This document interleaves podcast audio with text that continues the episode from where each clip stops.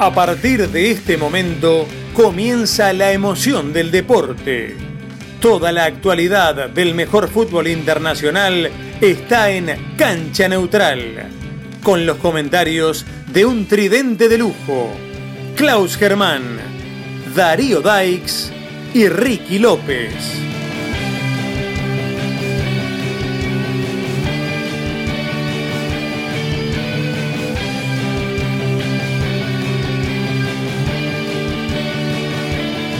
Esto es Cancha Neutral.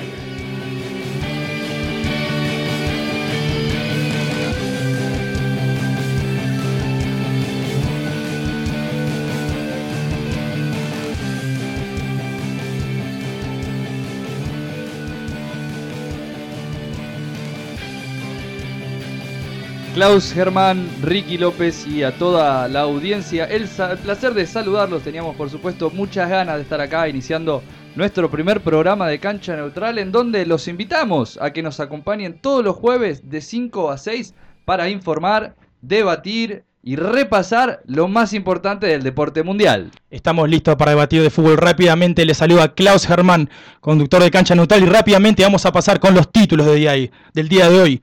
La información más relevante que vamos a discutir y vamos a otorgarles de cara a lo que se nos viene en la actividad futbolística y deportiva. Copa Libertadores, qué lindo empezar un primer programa que tener un Boca River como semifinal de Copa Libertadores y por supuesto no podemos dejar al lado el Flamengo Gremio. Ya tenemos un finalista de la Copa Sudamericana, quien es, sí, Independiente del Valle, el equipo de Ecuador se metió en la final de la Copa Colmebol Sudamericana después de haber empatado 2 a 2 en casa contra el equipo de Corinthians, más agregado a los dos goles que le hizo en el, el estadio de la Arena Corinthians, un marcador de 4 a 2 en el global para el equipo ecuatoriano que oficialmente está clasificado a la final de la Copa Sudamericana. Vamos a discutir también el Best de Best, el premio que otorgó la FIFA esta semana, el mejor jugador, mejor entrenador y muchos otros premios que se otorgaron. Y por supuesto vamos a darle una repasada a las ligas europeas, española, italiana y por supuesto también tenemos la mejor liga del mundo que es la eh, Barclays Premier League, la EPL. También vamos a discutir un poco lo que es la MLS y algo de deportes de aquí de los Estados Unidos. Vamos a arrancar un poco con la Copa Libertadores. ¿Qué les parece, Darío? A ver. Bueno, la, la Conmebol sorprendió hoy a dos de los primeros semifinalistas, tanto a River como a Boca, fueron sometidos a controles antidoping por la mañana. Llegó la Conmebol, quien, claro, ha dejado bastante que desear en estas últimas ediciones, sabiendo que la última final la última vez donde se vieron las caras ambos conjuntos argentinos fue en eh, Madrid, eh, a nivel internacional, quien claro, uno dice, pero es una competencia sudamericana, es el continente americano. ¿Cómo pudo haberse dado que se juegue la última eh, final en Madrid? Bueno, esto fue una de las situaciones que proporcionó la Conmebol. Creo que están tratando de limpiar su imagen a través de esto, a través es obligatorio también hacer en estas instancias de, la Copa Libertadores estos eh, sondeos eh, sorpresas, pero igual creo que quieren tratar de limpiar su imagen como quiera, porque la verdad fue un papelón el Boca River de la, del pasado año. Fue un papelazo que nosotros aquí en, en Sudamérica, en Latinoamérica, no pudiésemos organizar con decencia la final y hubiésemos tenido que ir al Santiago Bernabéu. Ojalá y este año en Chile se puede dar una linda final y obviamente lo primero que quiero es que en Argentina tanto River y Boca puedan disputar esa hermosa semifinal en paz. También estoy de acuerdo. Ahora, Darío, muy buena información que estás tirando acerca del antidoping. Ahora, para darte una percepción rápidamente personal, me parece que no es una mala idea. No. O sea, estamos en instancias eh, decisivas, estamos en una semifinal de Copa Libertadores y por supuesto toda la atención extra que atrae un clásico como este, como Boca River, creo que es una decisión Acertada tampoco llamaría demasiada la atención, pero algo raro, ¿no? No, no, fue, fue en la mañana, por eso es que fue una de las noticias del día. Eh, me parece muy importante lo que resaltás, Ricky. Eh, por supuesto que lo que sucedió en la Copa Libertadores del año pasado, no es que estamos hablando de años atrás, fue eh, un, bochorno, fue un fracaso a nivel sudamericano eh, y a nivel argentino, ni hablar. Imagino que ambos presidentes y, creo que todo el fútbol argentino debe haber dicho, ¿cómo podemos ser tan incapaces, cómo podemos ser tan inadaptados de perdernos la posibilidad de tener una final de Copa Libertadores en nuestro país, en el país de Buenos Aires, eh, en la ciudad de Buenos Aires, perdón, que por los incidentes que eh, hubieron llegando al Monumental, recordemos, eh, bombardearon a piedrazos el micro de Boca Junior cuando estaba llegando al Monumental. fue dañado Pablo Pérez en ese entonces, me acuerdo. Había otro juvenil que también había estado afectado. Por supuesto que no queremos ni por asomo imaginarnos algo parecido en esta primera yo creo que no, semifinal. Me parece que habrá que aprender. Ojo, no se sabe, porque se vuelven a enfrentar. La primera es en el Monumental. Entonces, es, es, es una incertidumbre. Estamos a cinco días. Esto es el, eh, el martes que viene. Van a estar jugando eh, River Boca en el Monumental. Lo que podemos hacer es, si no tienen algún otro dato para hablar sobre eso, eh, ir a los partidos que tienen en eh, el torneo local ambos equipos. Dale, tirate, a ver, si tenés rápidamente repasame lo que es el camino a la semifinal, o sea, qué tienen los dos equipos por delante este fin de semana, sé que los dos tienen compromisos por la Superliga Argentina. Ahora, vamos a discutir rápidamente qué le toca a River y qué le toca a Boca, si querés arrancar por Boca. Bueno, Boca va a recibir a Newells en la humanidad del sábado a las 7 de la tarde. Eh, el 11 que probó Gustavo Alfaro, Lechuga, Alfaro como le dicen por allá, es Andrada, línea de 4 con Bufarini, López, Alonso y Fabra, Villa, Almendra, Campuzano, Obando y Zárate y Ávila van a ser eh, los dos atacantes. Por supuesto es un mix, ya que... ¿Cómo está Guanchope de salud? Bueno, ya, ya ha vuelto a hacer fútbol, eh, se lo ve bien al, al 9 que tiene hoy en día Boca, quien es el, el 9 titular, pero claro, como estaba lesionado, estaba Soldano eh, en su reemplazo. Que hizo buen trabajo. La verdad que sí, es un jugador, un 9 muy solidario, como así lo, lo, clasificó Gustavo Alfaro, ya que juega mucho para el equipo. Eh, de aquí, la formación, los titulares que uno podría llegar a pensar es eh, Guanchope Ávila, por supuesto que tiene una, una, una, una, buena prueba, una linda prueba ante News. El, lateral por izquierda va a estar en duda también, ya que Fabra, el colombiano, Frank Fabra, tiene también colombiano nacionalizado argentino. Mencionémoslo también. ¿Verdad? Tiene doble ciudadanía. Sí, Frank Fabra, que a mí me gusta un poquito más que, que, Manuel Más. Em, más allá, valga la redundancia, ¿cómo te va más ¿Querés meter algún más más? Claro, claro. ¿Querés meter algún más más? Claro. Bueno, Emanuel Más juega por la banda izquierda, lo está eh, cuidando para este partido. Se intuiría que iría a jugar en el Monumental por izquierda, veremos.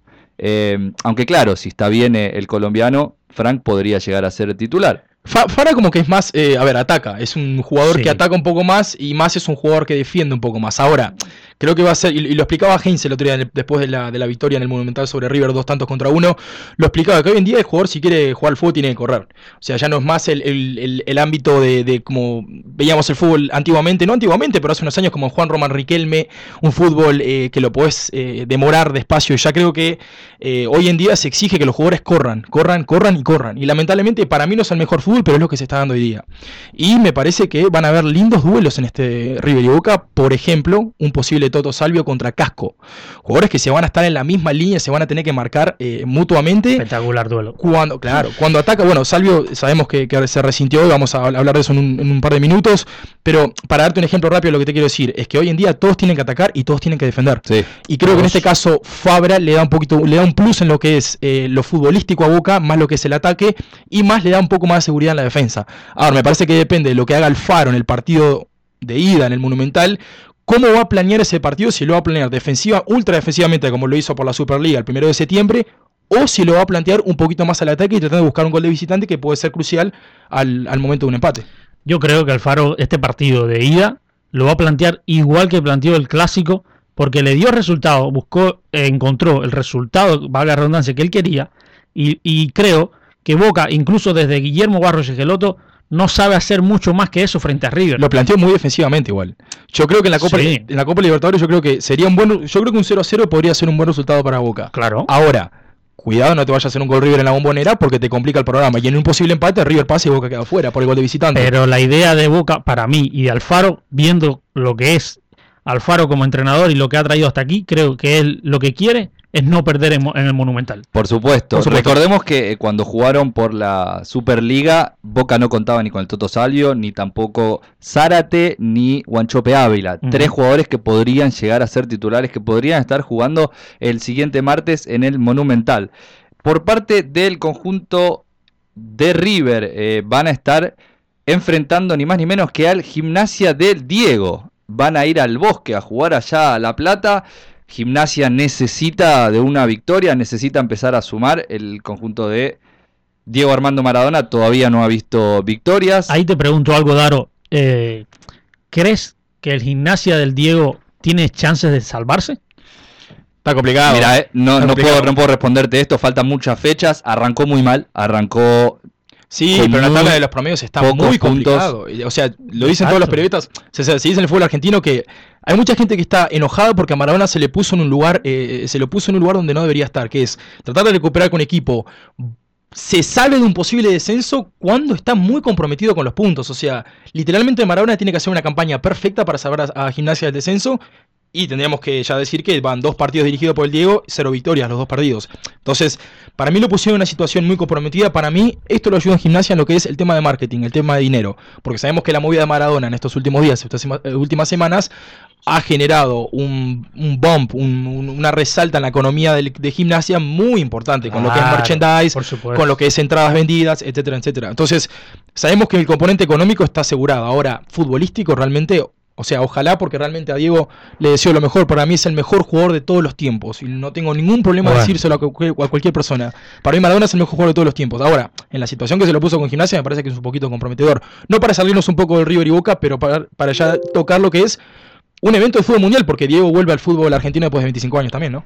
Sí, no, no nos estamos yendo porque, a ver, mencionando esto de que todavía no ha ganado y que Gimnasia está necesitado de victorias, qué mejor momento que hacerlo frente a River, que aparte va con suplentes. River, por supuesto, también guarda y cuida jugadores para la semifinal. El 11 de River, el probable 11 con el cual eh, salió hoy eh, Gallardo, va con Bolonia, López, Rojas, Díaz o Civile y Angeleri.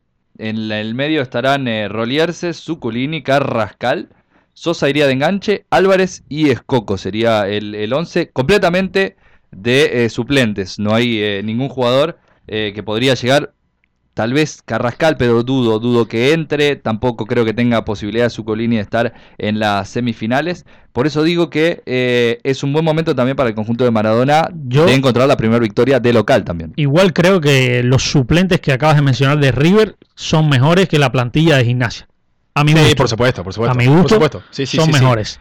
Y creo, creo que Maradona y gimnasia lo tienen muy complicado, sumamente complicado para salvarse por eso que decía Klaus de la tabla de los promedios, pero además creo que algunos suplentes de River, Darío, y creo que estarás de acuerdo conmigo en esto, algunos suplentes de Río, de River, perdón, querrán demostrarle a, a Muñeco Gallardo en este partido que pueden tener opciones de entrar en el 11 de la Libertadores. Sin dudas, hoy hablaba con algunos colegas porque, como mencionaba Klaus, eh, el Toto Salvio sintió un pinchazo en la práctica de hoy, fue en su isquiotibial derecho, está en dudas, por supuesto, para el eh, superclásico del martes que viene.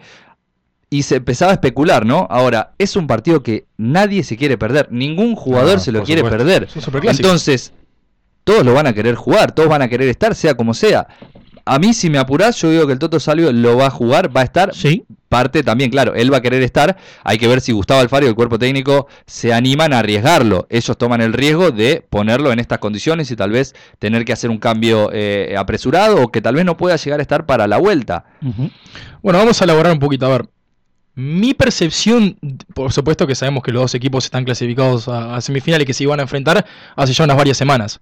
Eh, si yo hace un mes alguien me hubiera preguntado, Klaus, a ver, ¿quién ves a favorito? ¿Quién ves como favorito en esta, en esta serie? Yo claramente hubiera dicho River, por el fútbol que desplegaba, por cómo se movía los planteos del muñeco Gallardo salían a la perfección. Ahora, creo que en el último mes River ha mostrado una falta de eficacia, no en su juego, sino en su definición. Y la vemos claramente en los números de goles de sus delanteros, que muchas veces dependen en los volantes que conviertan, Maxi, eh, Nico de la Cruz, eh, Nacho Fernández. Entonces creo que a River Creo que en el último mes, eh, siendo honesto y mirando el puntaje de la Superliga y los partidos como han se dado, creo que Boca llega como favorito en esta semifinal de Libertadores por primera vez en mucho tiempo. Mi percepción, veo a Boca como favorito en esta, esta serie. No sé cómo lo pensás vos, Ricky. Yo no lo veo así. Eh, eh, ahí estoy en desacuerdo contigo. No, estoy de acuerdo en, las, en los argumentos que da, pero yo creo que River, y esto voy, voy a ir un poco más atrás, creo que River, por haber ganado la Libertadores que ganó en diciembre pasado en el Santiago Bernabéu, va de cierta forma, va con menos presión que Boca, para mí. Y eso los Sí. puede ayudar, a pesar de que no vienen tan bien como viene Boca, pero los puede ayudar porque Boca sí tiene la obligación para su hinchada y por lo que significa el Boca River de ir con todo sobre River y de llevarse esta eliminatoria. River sí, como decía el muñeco Gallardo, vamos contra Boca y va a ser fuerte y es el clásico, es el rival, pero, pero ya nosotros ganamos un trofeo. Aquí no hay ningún trofeo en juego. Así dijo el muñeco Gallardo y eso es un mensaje que le mandó a su plantilla como diciendo, chicos, vamos a dar lo mejor, queremos ganar, pero si no ganamos tampoco está tan mal. Estoy de acuerdo con vos, Ricky, en lo que planteas de la presión, como también estoy de acuerdo con Klaus con lo Por que supuesto. plantea del fútbol y el funcionamiento de River en este último tiempo. El punto alto ha sido Nacho Fernández, que el mismo Juan Román Riquelme lo elevó y dijo que era el mejor jugador de fútbol argentino. Para muchos acertado, para otros desacertado, pero estoy totalmente de acuerdo en que eh, Boca tiene que lidiar con la presión. El planteo de Alfaro de, eh, en, en- en la Superliga fue, sí, a- a recatado, por llamarlo de una manera, Sí. un poco más defensivo, porque él necesitaba eso, necesitaba no perder. Claro. Para después, Pero en es este válido. momento, por supuesto, lo, pasa que lo mataron mucho, lo salieron a decir que no atacó, lo que fuese, había perdido hombres importantes. Entonces, para mí, el partido que vamos a tener el martes va a ser muy, pero muy interesante. Eh, creo que va a ser una gran semifinales. Imagino goles, imagino tantos, ¿Sí? imagino Yo, yo me veo goles. 0 a 0. Eh, últimamente los River y Boca han, han estado tan apretados que son partidos lindos de ver porque, o sea, eh, no, no, no es un partido que veas 4 o 5 goles, o sea, siempre o sea, está trabado en la mitad de la cancha.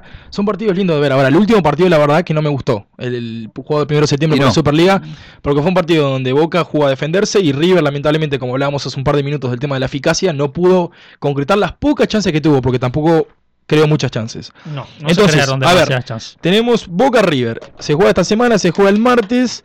Martes 8.30 de la noche, tiempo del este, primero de octubre. Daro, vos no te voy a pedir que te juegues por uno de los dos porque no me Ah. gusta, no me gusta hacer predicciones ni jugar con la con la bola Futurismo mágica. en este programa nosotros no hacemos. en este programa nosotros no hacemos, no tenemos resultados. Ahora, te voy a preguntar una pregunta, somos periodistas, una pregunta que te va a requerir analizar un poco el tema. Y analizar los dos equipos, el presente y cómo vienen.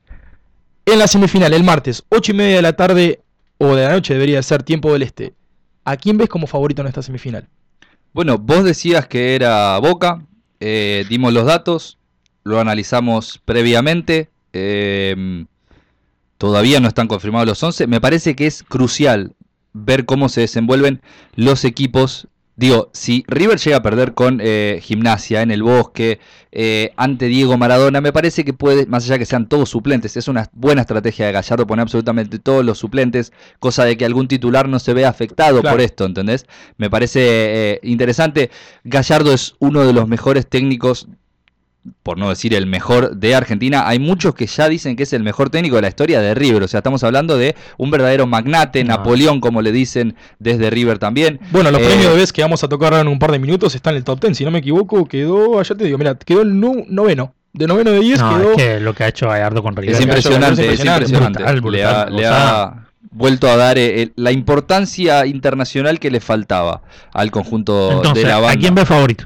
Sí, porque me estás dando la vuelta, no me querés decir. Y no se quiere mojar. Pará, eh, estamos todos de acuerdo que Boca llega mejor que River, ¿correcto? Mejor sí. Ahora, para mí, El tema que me falta el un favorito falta- es River. Para mí. Ah, pero pará, pará, pará.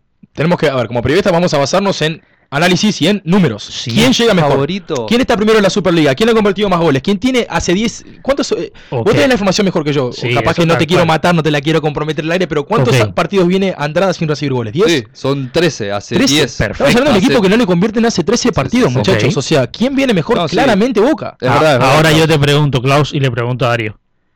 Para River, para el jugador de River, que no viene bien, ¿qué mejor partido que volver a a estar mejor que no es ganándole a tu rival? Bueno, eso pasó, por ejemplo, en la Supercopa Argentina, cuando se enfrentaron River y Boca, no la pasada, pero la anterior.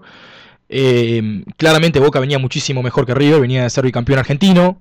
River no venía la mejor, venía muy lejos en la Superliga. Claro. Va y le gana. En Mendoza le gana la Supercopa Argentina. Entonces, a ver, también es un plus de River y hay que remarcarlo, así como te remarco que Boca viene mejor, te puedo decir que River en los partidos mano a mano con Boca, últimamente se los ha llevado Ha todos. dominado en los últimos Todos. cinco años sí el dominio Lo ha dominado totalmente. Entonces, eh, capaz que no tanto en, lo doméstico, pero en lo internacional lo ha dominado. Entonces, a ver, es un plus para dos lados. Yo me gusta analizar y me gusta decir que en el presente de los dos, Es Boca mejor. Boca viene Sí, mucho sí, mejor. sí, Ahora, lo que al pasa en el partido es otra cosa. Si dinámica de lo impensado, como es el fútbol para mí. Por Claro, y aparte los superclásicos son partidos. son partidos eh, apartes. extras, son partidos aparte. son partidos entonces apartes. Se puede dar cualquier cosa. Estoy de acuerdo con Klaus en que siempre han sido muy apretados, no se cuidan más el arco en cero. Es cierto que Andrada viene, aparte de superar el récord, de es, es el arquero eh, con mayor cantidad de minutos, no lo recuerdo con exactitud, va sumando en la historia de, eh, de Boca y también de lo que es el, el- el torneo local Entonces, de Argentina. Boca.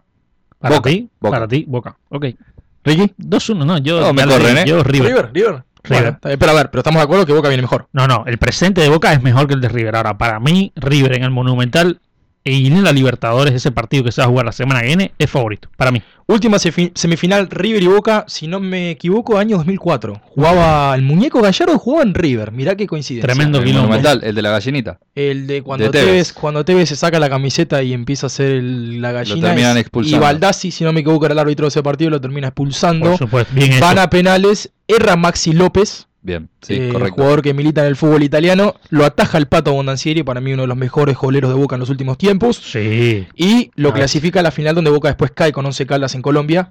Eh, pero bueno, el último antecedente en semifinal que tenemos entre los dos equipos, año 2004, se la lleva Boca por penales. Bueno, creo que Boca no tenía un arquero de la altura del Pato Bondancieri hasta Andrada. Me parece que Andrada le, volvió a dar esa confianza y esa seguridad Pero- en el arco a Boca Juniors. Pero voy a ir más allá. Voy a ir más allá de lo que acabas de decir del Pato. Dices que Boca no tiene un portero de la altura del Pato hasta Andrada. Y te digo, para mí, la selección argentina no ha tenido un arquero con la jerarquía que tenía el Pato Bonacieri en años. Porque Romero es un gran arquero, pero, no, pero no es lo mismo. El liderazgo que tenía el, el Pato El era impresionante. Pato, verdad. Campeón, eh, con- campeón de Boca con el Intercontinental, aquel eh, penal que le ataja... ¿Fue Inzaghi o a Shevchenko? Que se lo ataja en la final de In- Intercontinental. incluso, incluso voy más lejos, te digo. Lo que le hizo San Paoli antes del Mundial al Chiquito Romero, que el Chiquito Romero después sale y dice que él quería ir al Mundial a pesar de la lesión. Yo creo que si era el caso, era el Pato Bondancieri, no hay quien le hiciera eso. No, no, no. Por la jerarquía que tenía. respaldo, no, y aparte un respaldo, no solo un respaldo de Boca, sino un respeto. A ver, hay jugadores que hay que respetarlos, así como se respeta a Juan Por Román. Riquelme en Boca, los hinchas de River lo respetan. Hay jugadores que se lo respetan por su jerarquía y por su trascendencia, no solo en un club, sino en el fútbol argentino en su totalidad. Como se respeta a, a la Brujita Verón. Por como- supuesto, por supuesto. Son íconos del fútbol, Son íconos del fútbol de a, cada a. Gabriel Batistuta. Pasa mucho- Son, son leyendas. Exacto. Pasa, por ejemplo, en Uruguay con el Chino Recoba. El Chino Recoba identificado con Nacional, juega, ju- los hinchas de Peñarol también lo quieren. Entonces hay ejemplos por todos lados. Bueno, La otra semifinal. Dime la algo. otra semifinal. Vamos a pasar ahora a lo que es. Para.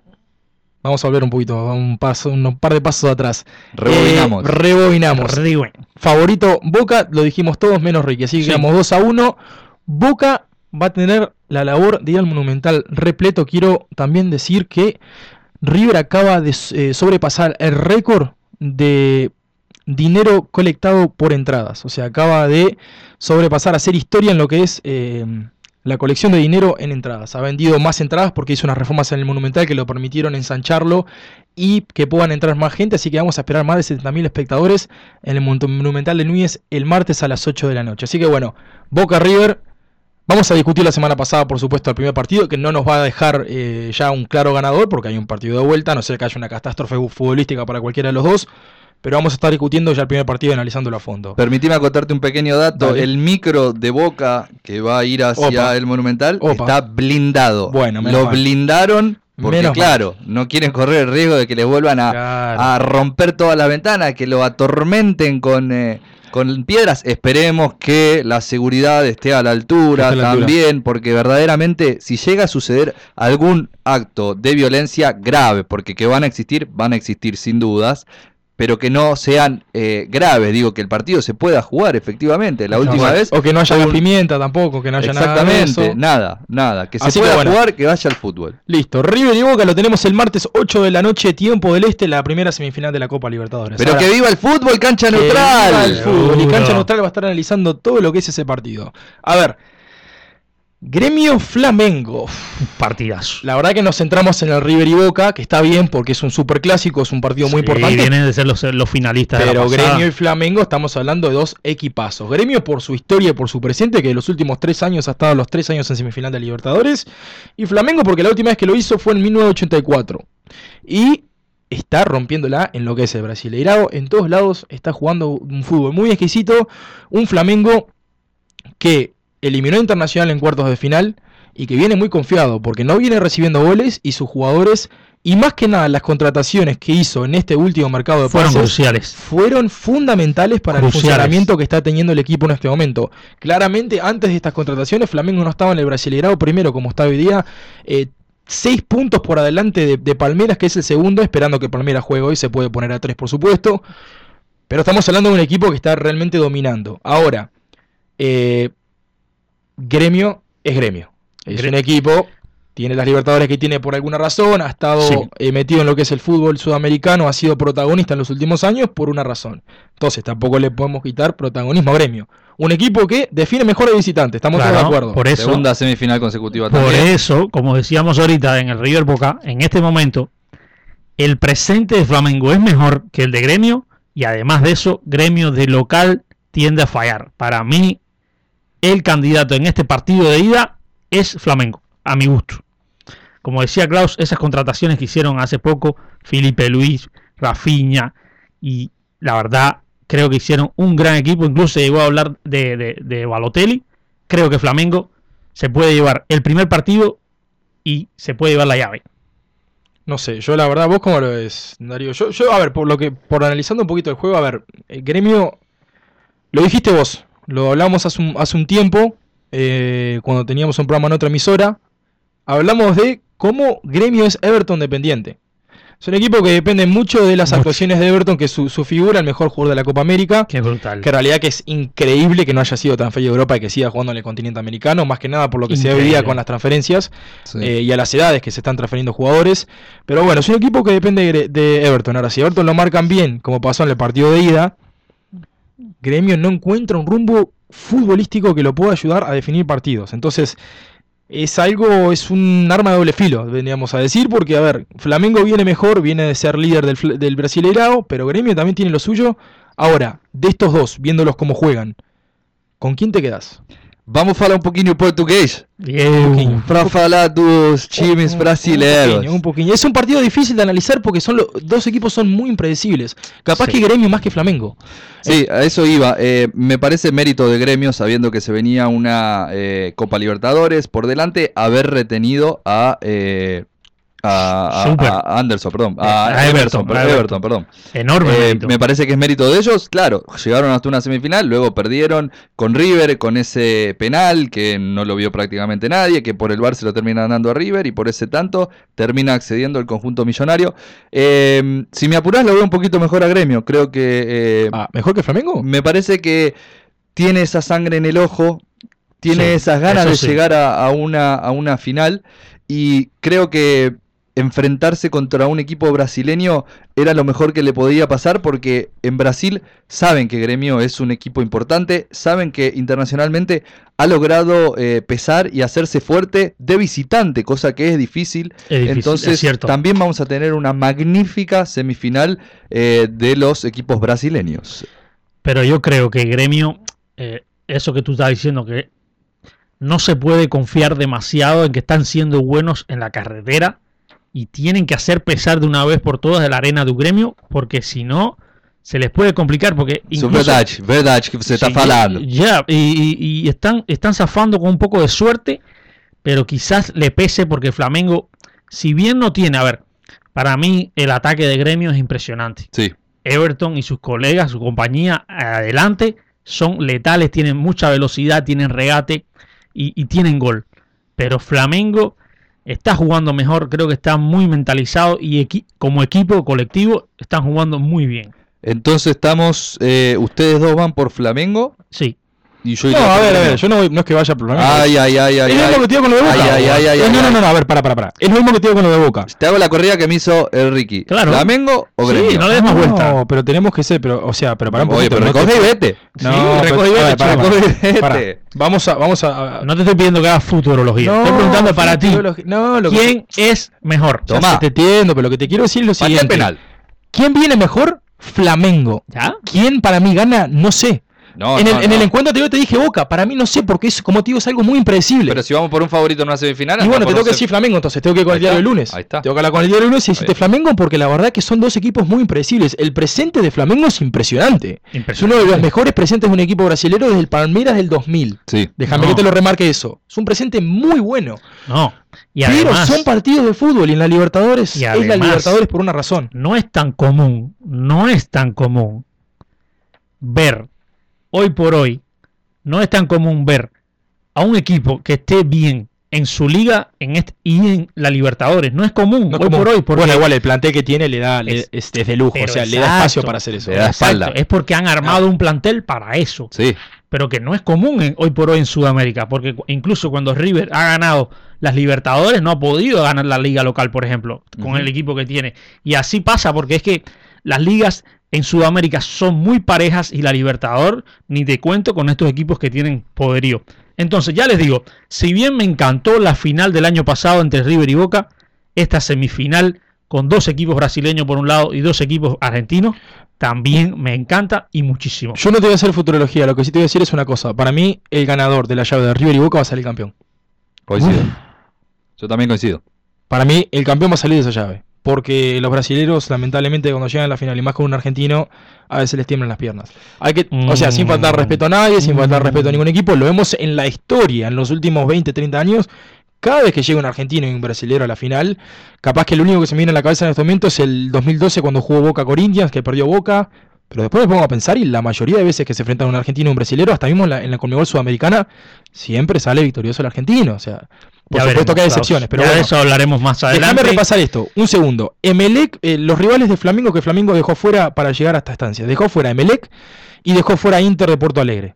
¿Ok? Tremenda llave fue esa. Y fueron dos partidos bastante difíciles. A ver, quiero remarcar que en el Emelec Flamengo, Emelec se tenía que haber llevado la victoria. Se cobra un penal inexistente a Flamengo que le otorga la clasificación. Si no, eh, pasaba Emelec porque ganó Flamengo por penales. Así que algo para destacar también. Después dejó afuera Internacional y hoy se va, bueno, el, el miércoles en realidad se va a enfrentar contra Flamengo. Ahora, del otro lado tenemos, vamos a decir quién dejó fuera a River. River dejó fuera a Cruzeiro y a Cerro Porteño para llegar hasta semifinal. Boca dejó fuera a Atlético Paranaense y a Liga de Quito. ¿Listo? Sí. Gremio dejó fuera a Libertad en octavos y a Palmeiras, Y a Palmeiras. en cuartos de final. Así que Contra pronósticos. todos han tenido rivales difíciles. No hay dudas. Creo que el que llegó más cómodo hasta semifinal fue Boca, pero bueno. Las dos semifinales que la tenemos, esta va a ser el segundo de octubre, también 8 de la, de la noche, tiempo del este, Gremio contra Flamengo. Así que bueno, semifinales de Copa Libertadores, listo eh, el calendario y bueno, va, va a ser un semifinales que realmente van a estar lindas para mirar. Vamos rápidamente a tocar lo que es la Copa Sudamericana. Copa Sudamericana donde ya tenemos un clasificado a la final. El equipo independiente del Valle clasifica por primera vez a la final de la Copa Sudamericana. Ya lo hizo en la final de, la Libertadores en el año 2016, donde le ganó al equipo Atlético Nacional. Esta vez clasificado a, a, la, a la final de la Sudamericana, eliminando a un favorito como Corinthians en casa, empatando 2 a 2 después de haber llevarse una, una victoria 2 a 0 en, en, el, en la Arena Corinthians. Qué bien que juega Independiente del Valle.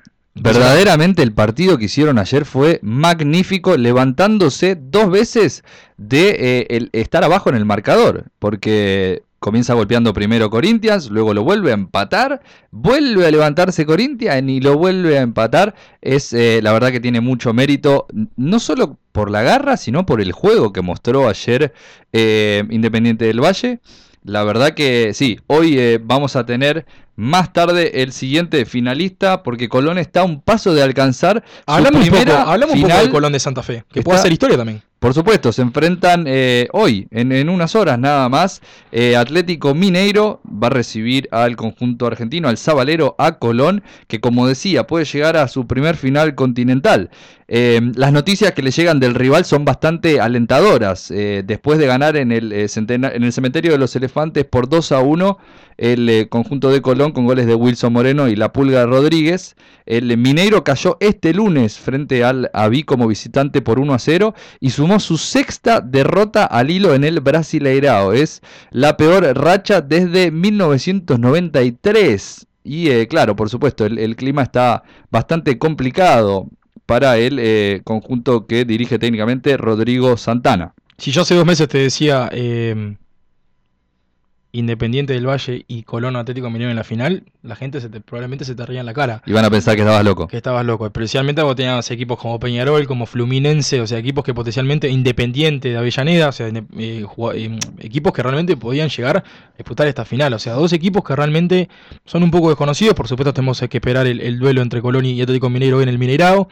Pero bueno, un equipo de, Independiente del Valle que muchos dicen que tiene una, por supuesto, la mejor cantera de Sudamérica. La tiene Independiente del Valle y dice que tienen una de las mejores canteras del mundo en lo que es juveniles. Impresionante. Bueno, es el, tumbador de gigantes. Ya eh, en, el 2016 había dejado afuera a River y a Boca, ahora viene a dejarlo afuera a, Corinthians, eh, a Independiente también. Hay un dato sobre el partido que vamos a tener en unas horas. Eh, Tírame. en el Mineirao, em, allí en el, en el estadio de Atlético Mineiro, en Belo Horizonte, solo han podido ganar dos equipos argentinos. Lo hizo Boca Juniors en la Libertadores el 78 y Rosario Central en la Copa Conmebol de 1998. Fueron los únicos dos equipos que lograron ganar ahí.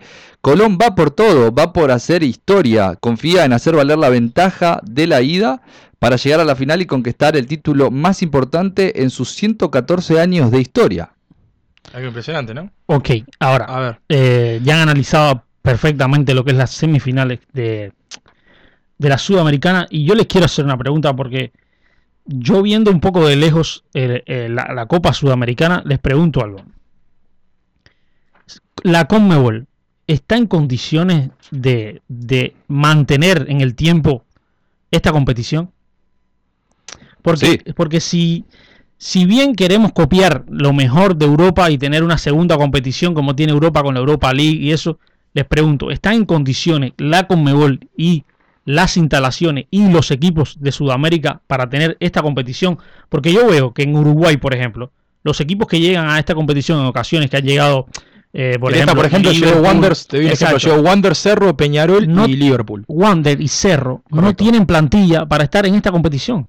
En el sentido de no tienen plantilla para tener, estar en las dos competiciones, para luchar en su, en su, en su, en su país. no, por supuesto que no, pero muy pocos equipos lo pueden hacer, Ricky. Entonces, a ver, está, en proceso, está en proceso, por supuesto, la Sudamericana no es lo mismo que la Copa Libertadores, así como la Champions League no es lo mismo que la Europa League, está en proceso quiero creer y tenemos que creer y confiar en que va a ir eh, levantando. Pero esta copa se jugó hace años. O sea, a ver, antiguamente cambió. Eh, quiero, quiero para, para el oyente que nos escucha y capaz que no está muy informado, le quiero contar que el formato de la Sudamericana cambió después del 2014. ¿Por qué? Porque antes del 2014 iban los mejores a la Sudamericana igual que a la Libertadores. Iban los mismos equipos. Ahora, después del año 2014, la Conmebol cambió eh, la clasificación a la Copa Sudamericana y lo hizo muy similar a lo que es la Europa League en Europa.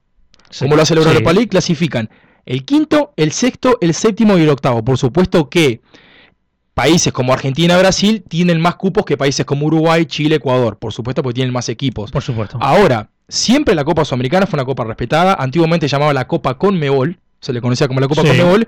Pero es un torneo muy respetado. Ahora, sabemos que en este caso está diseñado para que la jueguen equipos de la mitad de la tabla. El segundo escalón de, de, de segundo escalón, exactamente. Entonces, para mí tiene mérito, también hay que, hay que destacar que clasifican a la segunda fase de la Copa Sudamericana los terceros de cada, grupo de cada grupo de Copa Libertadores. O sea, una vez que la Copa Libertadores eh, culmina la etapa de grupo, los terceros de cada grupo automáticamente acceden a lo que es la segunda fase de la Copa Sudamericana. Entonces, si te pones a pensarlo de esta manera, también la Copa Sudamericana tiene integración de equipos de la Libertadores, porque los terceros de cada grupo quedan eliminados, pero van a jugar la Sudamericana. Entonces, bueno, es un torneo que para mí tiene mucho crédito. Sabemos que después juega el campeón de la Sudamericana y el campeón de Libertadores se enfrentan en lo que es la Recopa Sudamericana, eh, que es como la Supercopa de Europa. Eh, pero bueno, por supuesto que estamos todos de acuerdo que el nivel de la Sudamericana no es el mismo que la Libertadores, eso estamos de acuerdo. Estamos de acuerdo, entonces. Así que bueno, Si querés te repaso rapidito los 11 Dale, de dale, cada dale. equipo que van a estar jugando ahora. Colón repite el mismo esquema, sale con los mismos ondes. el con- cachorro en el arco, ¿correcto? Sí, Cachorro Burián. Leonardo Burián en el arco, línea de 4 con eh, Vigo, Ortiz, Olivera y Escobar. En el medio también es un 4-4-2 bien marcado, con Suki, Lertora, Aliendro y Estigarribia arriba, los dos que convirtieron los tantos en Santa Fe. La Pulga Rodríguez, quien es el que más asistencias tiene en esta sudamericana, y Wilson. Moreno. Wilson Por Moreno parte tiene de Minero va con Clayton en el arco, Guga, Rever, Ravelo y Santos. En el medio, Elías, Jair, Jimmy Chiará, Vinicius Cáceres y adelante Di Santos. Chará, me acuerdo, el ex jugador de Junior de Barranquilla. Jimmy Chiará jugador rapidísimo, rapidísimo por la por el sector izquierdo. Fue quien, bueno, fue quien convirtió en, en- en- en el cementerio de los elefantes en Santa Fe, que después de un rebote, una jugada un poco sucia, se pone primero en ventaja el conjunto brasilero y Colón lo termina dando vuelta lo da 2 a vuelta. 1. Ahora, favorito me parece que Atlético Minero por la localía, pero tiene un Y- 2 a 1 de ventaja. O sea, me parece que es una serie más Va- que va a estar abierta. espectacular el partido de Va hoy. Les recomiendo a todos, los a todos los oyentes que lo escuchen y que presten atención a esta semifinal de eh, la Copa Sudamericana. una semifinal que va hoy. Hoy se define el, el- el equipo que va a jugar contra Independiente del Valle. 8 de la noche, tiempo del este, con un marcador 2 a 1 a favor de, de Colón. Cuidado con ese gol de visitante Atlético Cuidado. Mineiro, porque en el empate le puede beneficiar al equipo Atlético Mineiro. Así que bueno, tocamos lo que es Libertadores, tocamos lo que es Sudamericana. Tenemos ya todo preparado en ese ambiente. Vamos a movernos un poco a lo que fue el clásico de la semana que viene, pero vamos con un plato que está muy fuerte y es eh, The Best. Tengo, tengo una noticia salió que el quiero- español de adentro, Ricky. Le salió, le salió, le salió español de adentro. A ver, The eh, best. Por supuesto que esta semana todos saben que tuvimos la, la graduación de, la otorgación, quisiera, quise decir, de, premios a lo que es el mejor técnico, el mejor jugador, están los premios a los fans. Mucha gente estaba en desacuerdo con lo que es el tema de la elección de Lionel Messi como jugador, eh, como de best del año. Quiero, pero antes que yo establezca ningún tipo de opinión ni percepción, por supuesto que el oyente debería saber que nosotros no hablamos nada de esto fuera del aire, o sea, hasta ahora no sabemos la opinión de cada uno, así que me gustaría realmente escucharlos y como siempre digo, ponerme en el lugar de la otra persona. Quiero preguntarles, voy a arrancar contigo, Ricky, si realmente crees, vamos a empezar con la elección de jugador. Messi, ¿te pareció el mejor jugador del año? Ah, mira, el tema de los premios es que no termino de entender qué están premiando. Bien, Porque Ricky. si. Tal exacto. cual, tal cual. Y, y obviamente, estas personas que entregan los premios nunca van a decir qué están premiando, porque ahí es donde está la polémica y ahí es donde ellos van a tener el margen de darle el premio a quién y van a tener una excusa. Ahora, si tú me preguntas a mí, individualmente, en el 2018 y final 2019, y inicio del 2019, perdón, ¿hubo algún jugador individualmente mejor que Messi? Para mí, individualmente, no hubo nadie mejor que Messi. Bueno, Individualmente. ¿En qué posición? No, ¿En, qué posi- en la posición de delantero? Tienes sí, razón. Sí, sí, pero es que lo que hizo Messi, la verdad, fue relevante. Fue bota Claro. de oro, fue máximo goleador de la Champions League. Pero pues estamos, estamos, hablando de goles. Sí, sí, claro. Bueno. Está hablando de goles y de asistencia, y estoy hablando de, de juego de Messi. Ahora te digo, yo creo que colectivamente lo que hizo Messi con Argentina en la Copa América fue un fracaso y el papelón que hizo el Barcelona en Liverpool fue otro fracaso más. Ahora, a eso le decía, individualmente me parece que Messi fue sobresaliente. Ahora, si yo le fuera a dar este premio a alguien, yo, Ricky López, yo se lo daba a Virgil van Dijk. Para mí, Virgil van Dijk, el defensa central y estrella del Liverpool, fue, para mí, debería ser el de Best porque ganó con su equipo la Champions y porque fue un año espectacular defensivamente. Ahora, Klaus, tú, ¿a quién se lo hubiese dado? ¿Quién fue el campeón de la Champions? El Liverpool. ¿A quién eliminaron en semifinales? Al Barcelona y a Messi. Bueno, Uh, eh, para un poquito. 64 partidos no lo pudieron pasar. No, no, impresionante. Un defensor que terminó con más de 10 goles en la liga. Ya te digo, yo se lo daba a Virgil van Y para, para, déjame darte la última que fue parte de la defensa menos vencida de la liga inglesa. Una liga que se juega con mucha rapidez. eh, terminó con 20 partidos sin recibir goles. O sea, más de la mitad eh, partidos sin recibir goles que, que haber recibido goles. Eso te marca la solidez defensiva que tiene Virgil van Dijk. Ahora, Es un salvaje. si vos querés hablar de, de torneos goleadores, bueno, por supuesto, Messi se debería llevar porque fue el goleador de la Champions, fue goleador de la Liga. Ahora, mejor jugador, me deja dudas. O sea, a mí me gustaría dárselo a Van Dijk porque fue el campeón de la Champions, eliminando a Messi y encima personalmente como jugador se destacó de un lado al otro. No, pero En la, en, la, en la reunión preproducción, Klaus, vos me comentabas un dato que va a respaldarte a vos y va a darle un cierre también a esto de los premios que uno nunca sabe, como bien decía Ricky, qué se premia, quiénes votan, quiénes son los que votan, qué hacen con el premio, de qué sirve, de qué no sirve. Te pido por favor que lo compartas, así la audiencia sabe también y se sitúa eh, de lo que estamos hablando. Mira, yo lo que, lo que es un dato que iba a compartir, lo compartió, lo- por supuesto que le iba a dar crédito a la cadena que lo lanzó, que es Fox Deportes. Fox Deportes sacó la declaración de Juan Barrera. ¿Ustedes saben quién es Juan Barrera? ¿Alguien sabe? ¿Ricky? ¿No? ¿Juan Barrera? Bueno, No. Juan Barrera es el capitán de la selección de Nicaragua. Como sabemos, en estos premios de Best, o lo que era últimamente el Balón de Oro, los que eligen a los mejores jugadores, el mejor técnico, etcétera, son los jugadores y la prensa, ¿correcto? No. A ver. Ahí, ahí hay, un, hay un dato y es que en- por primera vez este año se hizo una votación a cuatro niveles y votan. Por un lado, los capitanes, como tú decías, los jugadores de cada selección, los entrenadores de cada selección, un, dat, un otro, otro por ciento para la prensa y un último por ciento, el, 20 el, el otro 25 por ciento, les, eh, de la afición por internet. Ah, ok, no sabía, la verdad que no sabía eso. Y, y Messi, en, esta, en este cuarteto de, de- de posiciones, gana en tres de ellas. Gana entre los capitanes, gana entre los seleccionadores y gana entre la afición del mundo. Incluso tuvo un, un voto de un millón y no sé cuántas personas votaron por él. Los, los capitanes me dijiste, ¿no? Pero los periodistas votaron a Virgil van Dijk. Correcto. los- bueno, el, el periodismo analiza un poquito más el fútbol, es verdad. No se deja llevar por. Bueno, algún periodismo puede ser que se deje llevar por las emociones, pero bueno, déjame contarte para no salir de contexto lo que dijo Juan Barrera. Sí. Juan Barrera, capitán de la selección de Nicaragua, por supuesto, comitió su voto Claro. en los premios de Best.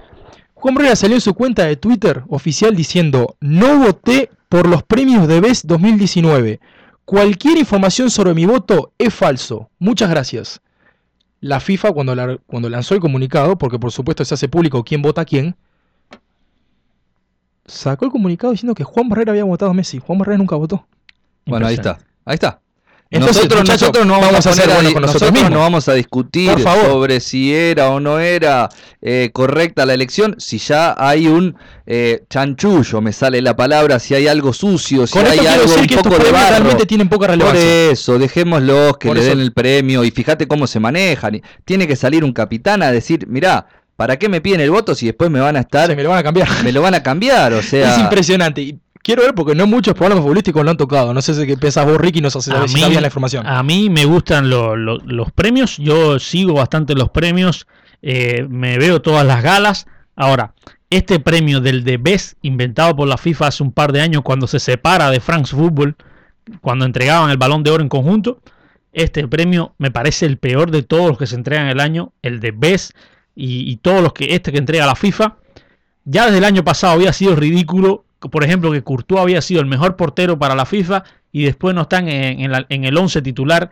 Y este año escandaloso en el 11 de la FIFA que estén Sergio Ramos, que estén Marcelo, que estén Modric, jugadores Real Madrid que tuvieron un año fatal y que estén ahí como titulares. Vamos a repasar rápidamente. Déjame repasar cómo terminaron las votaciones. Lionel, Messi del Barcelona terminó con un 19.83%. Te voy a dar solo los tres, así no nos alargamos mucho. Virgil van Dijk del Liverpool Football Club de Inglaterra terminó con un 16.38%. Y Cristiano Ronaldo de la Juventus terminó con un 15.52%. No te iba a leer los porcientos, pero te iba a leer que Mohamed Salah quedó cuarto, Sadio Mané quinto, Kylian Mbappé sexto, Frankie de Jong séptimo, Eden Hazard octavo, Matisse de Ligt noveno y Harry Kane décimo. Ahora, vamos a pasar rápidamente a lo que fue la premiación de técnicos. Jürgen Klopp del Liverpool FC se llevó eh, el premio de vez como mejor técnico del año con un No, no hay dudas. 20.69%. Ahí Quiero no alguno de ahí ustedes no tiene duda. dudas. ahí no, ¿No? ahí estamos todos de acuerdo. Un jugador que, perdón, un jugador, un técnico que le está cambiando la, la historia a cada club donde, donde pisa. Ya lo hizo con el Dortmund, lo hizo protagonista no solo de Alemania, sino de, de que lo le faltaba Europa. ganar la Champions. que le faltó ganar la Champions, llegó aquella mística final contra el Bayern Múnich en el 2011 y, y la perdió 2 a 1 en el último minuto. Pero creo que desde que agarró Liverpool un, equipo mediocre de, la, de mitad de tabla para abajo, lo convirtió en un super equipo y capaz que no con las mayores estrellas, pero un equipo colectivo imparable. Y lo Imparable. hizo campeón de Europa, eh, finalistas dos años consecutivos de la Champions y lo convirtió en, en el equipo campeón de Europa. Algo impresionante, ¿no? Y te digo más, para mí, el Liverpool hoy por hoy es el mejor equipo del mundo. Para mí hoy por hoy está muy completo en todas sus líneas, pero no te hablo del mejor equipo porque, por el tachín tachín de que tenga a, a- a Cristiano, a Messi, no, no. El mejor equipo colectivamente, un equipazo que los laterales, eh, tanto el izquierdo como el derecho, están top mundiales, llegan, eh, ese, ese tridente ofensivo entre Mané, Salah, Firmino se entienden a la perfección. Lo que ha armado Klopp ahí, la verdad, es un reloj suizo que, camina perfecto. Y para mí son claros candidatos a llevarse la Premier y posiblemente a repetir la Champions League. Obviamente lo tienen difícil, pero van camino a eso. ¿Te puedo contar un dato rápidamente? Sí. Y a los oyentes también, por supuesto, nos están escuchando rápidamente. Quiero repasar, son 6 de la tarde, 1 minuto 83 grados la temperatura en la ciudad del Sol, en Miami. Bueno, como te decía, déjame darte un dato sobre el Liverpool FC, sobre el Liverpool de Club. Ajá. Eh, en los últimos 18 meses, el equipo de Klopp tiene más finales de Champions jugadas que partidos de liga perdidos. Claro, Impresionante. claro, Sí, lo vi, lo vi. claro, por favor, dame una Es impresión un- de eso. ¿Qué, es un- qué te hace un- pensar? No. Excelente dato. ¿Qué te lleva a pensar que un equipo tiene más finales europeas, tiene más finales continentales que partidos perdidos en su liga doméstica? Es algo impresionante. Deben ser pocos los que puedan decir un dato así. Y no es eso, a Klopp eh, hace dos temporadas le sacan en enero a Felipe Coutinho, que era el 10 de su equipo. Sí. Y después de eso, el equipo de Klopp levantó impresionantemente en la liga y llegó a la final de la Champions que perdió con el Real Madrid, pero perdiendo su estrella se mantiene así. Y les traigo las palabras de Klopp que les dio a la FIFA cuando recogió el premio, le preguntaron A ver. sobre Guardiola, que era su máximo rival y es actualmente su máximo rival Bueno, en la liga. terminó segundo. Ya vamos a repasar los porcientos, pero Pep terminó Sí, segundo. y dijo así, lo respeto muchísimo, ¿qué puedo decir de él? Ha ganado muchos títulos, la manera en que él juega, su equipo es excepcional. Es el entrenador al que me he enfrentado y es un honor haber estado nominado contra él.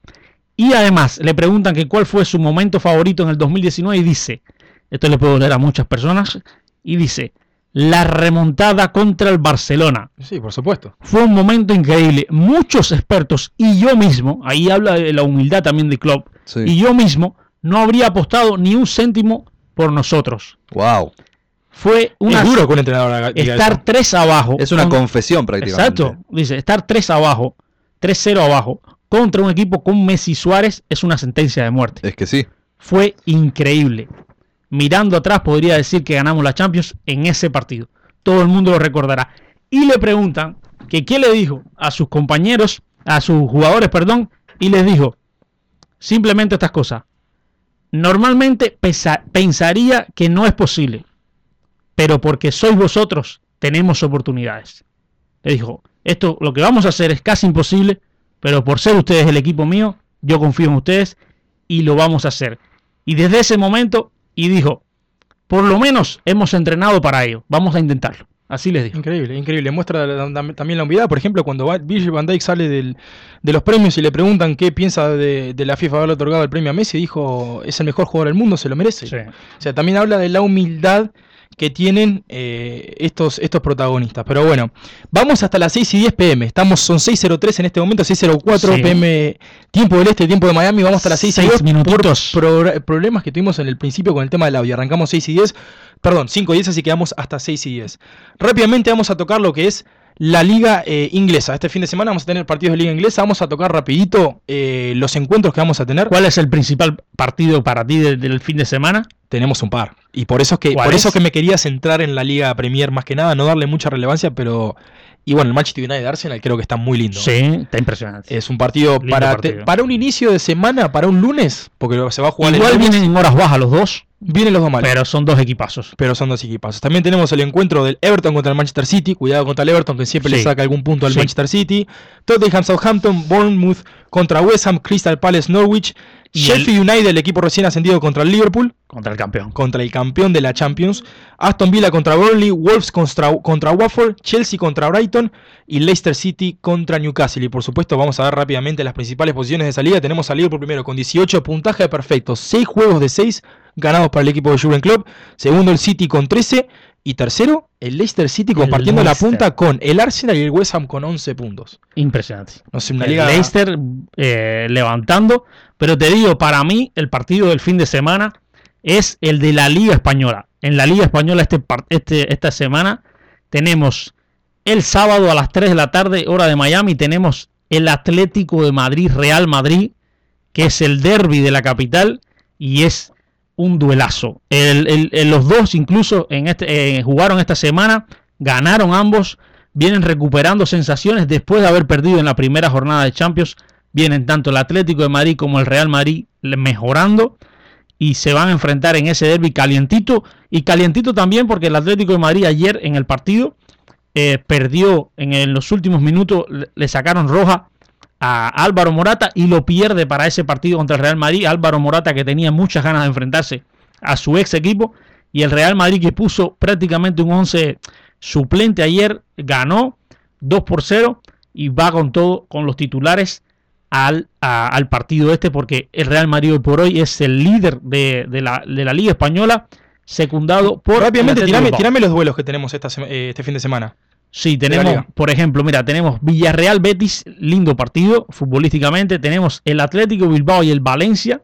Tenemos Getafe Barcelona. El Barcelona tiene que ir a visitar el estadio Getafe, que es complicado. El Barcelona no viene del todo bien, con muchas noticias no tan buenas como es la lesión de Messi, que no se termina de recuperar. Un Lionel Messi que después de la Copa América prácticamente no hizo pretemporada. Y ahí, Pim, te voy a enganchar un dato. Es la peor temporada de Messi en lo que va del profesionalismo de, su carrera. Sí, es la peor temporada, pero a ver, no por eh, performance individual, sino porque la verdad la lesión lo han puesto en ese, en Hoy, hoy le, decía a los médicos que no se puede romper, no me puedo romper, fue las palabras de Lionel para con sus médicos, porque claro, sabe lo importante que es para el Barcelona. Creo que la buena noticia, y para mí es una notición, y creo que para todo el mundo también, es eh, la aparición de Ansu Fati, que es una cosa impresionante realmente. Es un joven de 16 años que ya ha marcado golazos, que recibe la pelota, encara sabe cómo encarar, sabe cómo hacer la pausa, sabe cuándo frenarse, sabe cuándo tocar.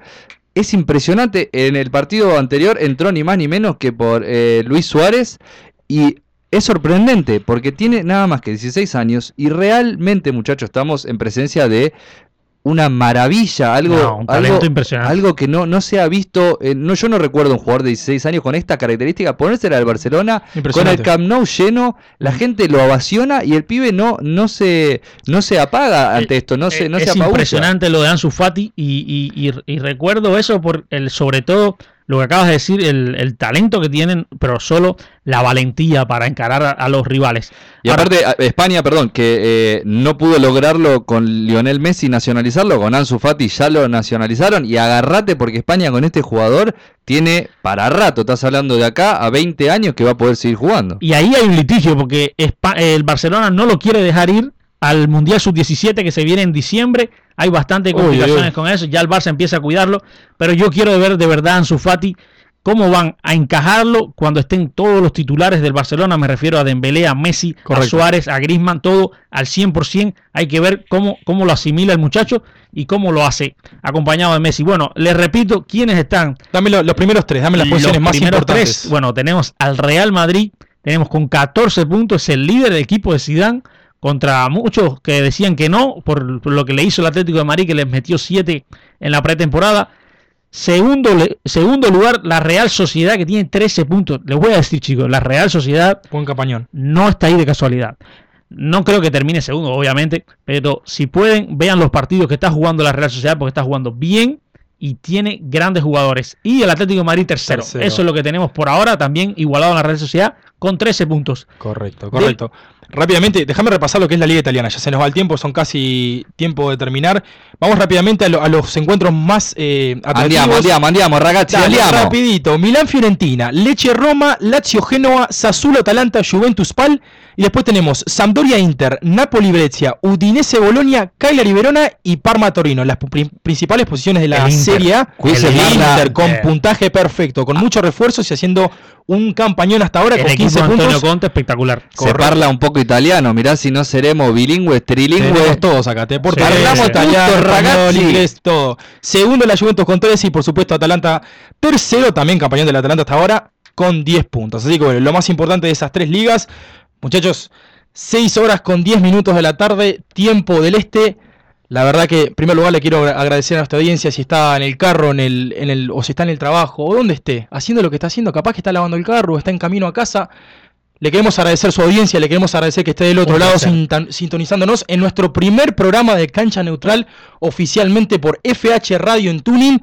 Vamos a estar todos los jueves a las 5 de la tarde, tiempo de Miami, discutiendo lo más relevante, toda la actividad futbolística y por supuesto nada que discutir sobre lo que se nos viene, que va a ser Libertadores y la final de la Sudamericana. Se nos vienen finales importantísimas. Y recordarle a, nuestros oyentes que nos pueden seguir en todas las redes como Cancha Neutral 1, tanto en Instagram, Twitter como, como Facebook. Y además, también que vamos a tener nuestro programa en todas las plataformas de podcast para que lo puedan escuchar en cualquier momento. Para Daro, tirame rápidamente a dónde nos pueden seguir en Instagram. ¿Cómo es el username de Instagram? Cancha Neutral uno es el Instagram donde pueden eh, seguirnos, donde pueden vernos las caras si todavía no nos conocen y la audiencia es nueva. También Cancha Neutral en Facebook y también estamos en Twitter, eh, Cancha Neutrala. Listo, muchachos.